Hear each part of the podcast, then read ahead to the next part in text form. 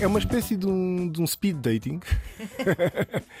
eles eles vão, vão para a troca, cada um leva os seus eletrões Sim. e no fundo é uma espécie de toma lá da cá. Eu tenho estes eletrões, quais são os que tu tens? E quando se encaixam os eletrões de um átomo com os eletrões de outro átomo, gera-se uma ligação, uma ligação química, que eu, em certa medida, compararia com o dar de mãos. O dar de mãos entre duas pessoas. Duas pessoas que têm mãos que não estão entrelaçadas, não estão juntas, são, portanto, são eletrões que não estão emparelhados, digamos assim, e o emparelhamento de eletrões pode-se eh, quase equiparar a uma mão que aperta a outra e que de repente estabelece uma ligação entre duas pessoas. Assim se poderia ver o estabelecimento de uma ligação entre dois átomos. Estamos com Nuno Maulide, é formado em Química pelo Instituto Superior Técnico, tem um doutoramento em Leuven, um pós-doutoramento em Stanford, numa, na Universidade na Califórnia. Em 2008 assumiu a liderança do Instituto Max Planck para a investigação sobre o carvão. Desde 2013, isto é, aos 33 anos que ocupa a cátedra de Síntese Orgânica da Universidade de Viena, na Áustria, Viena da Áustria, é também professor convidado do Instituto de Tecnologia Química e Biológica António Xavier, da Universidade Nova de Lisboa. 18 prémios ao todo na sua carreira académica, entre os quais três bolsas do Conselho Europeu de Investigação. Em 2018 foi considerado o cientista do ano na Áustria, tornando-se no primeiro português e no primeiro químico a receber esta distinção, e depois, um ano depois, recebe uma espécie de Nobel austríaco e é também professor catedrático convidado do Instituto de Engenharia Química do Instituto Superior Técnico. Pianista amador, hesitou ainda entre o piano e a carreira académica e tem música na ponta dos dedos, como disse a Rosalia Vargas na Conferência de Natal do Ciência Viva, aqui uh, do Pavilhão do Conhecimento na antiga Expo de Lisboa. E, professor, primeiro, queria agradecer muito o facto de passar a pertencer a esta família do Serviço Público Bloco de Notas, que ajuda quem está nos últimos anos do secundário, mas também quem quer saber mais. E o nosso guião é o seu livro, que é um sucesso, Como se transforma o ar em pão e outras questões que só a química sabe resolver. E, portanto, começamos pelo pequeno almoço. Se eu comer uma maçã e tomar um café, sem açúcar, vá, porque se calhar com açúcar já é diferente. o que é que eu estou a ingerir? Quimicamente, o que é que vem para dentro de mim? Está a ingerir uma série de compostos diferentes, não é? Uma série de compostos que fazem parte da, composição global de uma maçã, está a, inserir, está a ingerir uma série de alcaloides, entre os quais a cafeína, com o café. Se juntar o açúcar, também é um bocadinho de sucrose, também não há, não há de vir muito mal ao mundo. Sucrose, não sacarose. Não sacarose, é uma combinação de glucose e, e frutose. Uhum. E, e, pronto, e, e, no fundo é a mensagem que se transmite com esta. Ao meu corpo, o que é que eu estou a dizer? Está a dizer ao corpo: aqui estão uma série de nutrientes. Alguns, se calhar, parecem mais nutritivos do que outros, é verdade. O que é que é mais nutritivo? Claro que é a maçã, não é? A maçã, em princípio, não é? Mas o café, a cafeína também é um componente bastante importante. E Tem nutritivo. bastantes propriedades positivas para, para a nossa saúde. E nutritivo. O átomo é uma unidade básica, fundamental da matéria e é constituído por pequenas partículas. Mas, por exemplo, é também responsável por eu ter vontade de comer chocolate.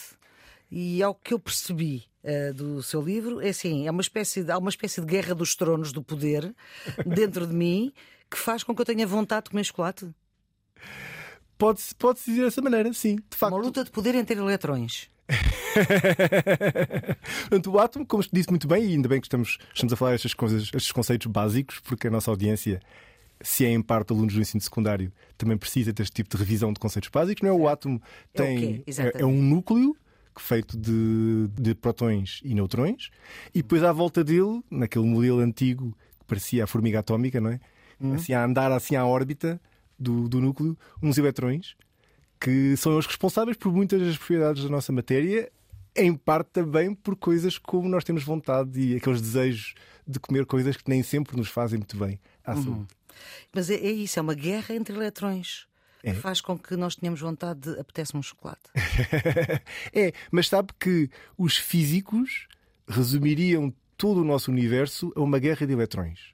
Os químicos levariam essa guerra talvez um bocadinho acima na escala de, de tamanho para uma guerra entre moléculas, entre átomos, entre ligações. O que, o que é que estes átomos, estes eletrões fazem uh, para me dar vontade de comer chocolate? Como é que é? O que é que acontece exatamente?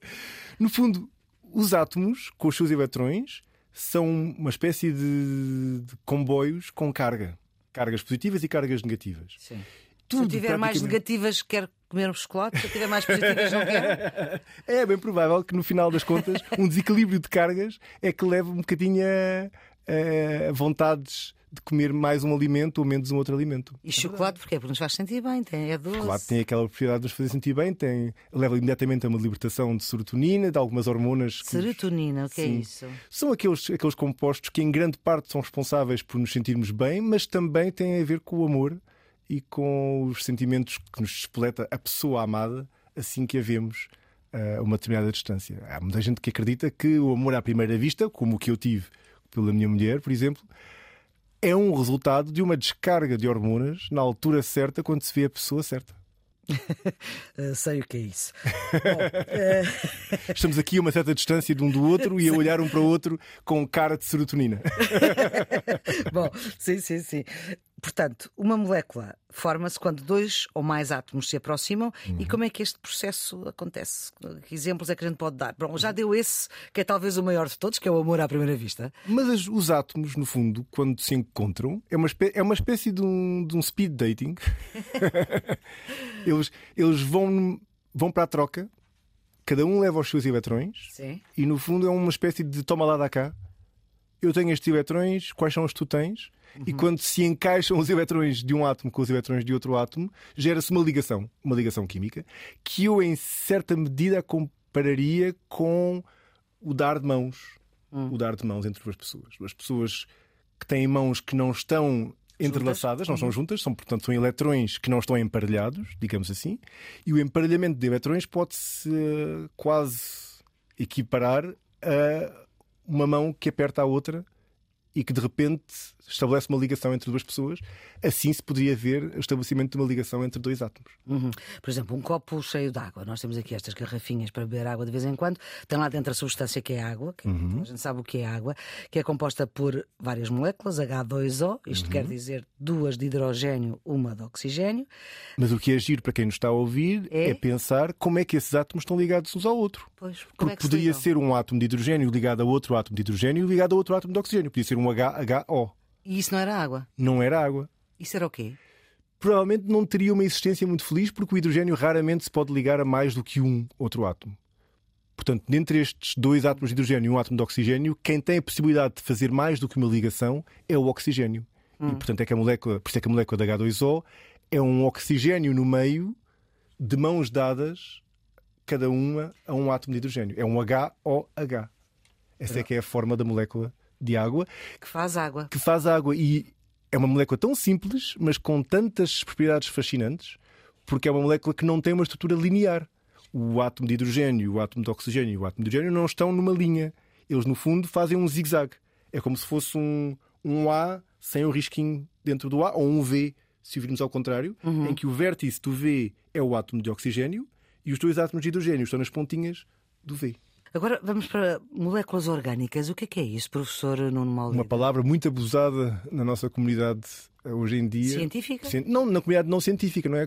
Como há quem fala de agricultura biológica, Sim. de alimentos biológicos, não faz sentido nenhum. Há quem também fale de alimentação orgânica, Sim. que não é bem o sentido. Até há os movimentos orgânicos na política, há Sim. movimentos não orgânicos. Não orgânicos, Quer orgânicos. dizer que não são organizados, que não Exatamente. têm um partido ou uma instituição que os organize. E que não têm, de facto, relação nenhuma. Os políticos têm imenso medo deles. É? Não tem relação nenhuma com a palavra orgânico quando aplicada à química. Sim. Os compostos orgânicos são simplesmente compostos que, na sua estrutura, têm átomos de carbono. Portanto, até se poderia dizer que a água não é um composto orgânico, porque não tem nenhum átomo de carbono. Estão presentes em quase tudo, mas não em tudo. Não em tudo, a água sendo o melhor exemplo. Pronto, exatamente. Mas estão presentes nos medicamentos, na, na nossa roupa, nos textos, nos cosméticos. Nós próprios.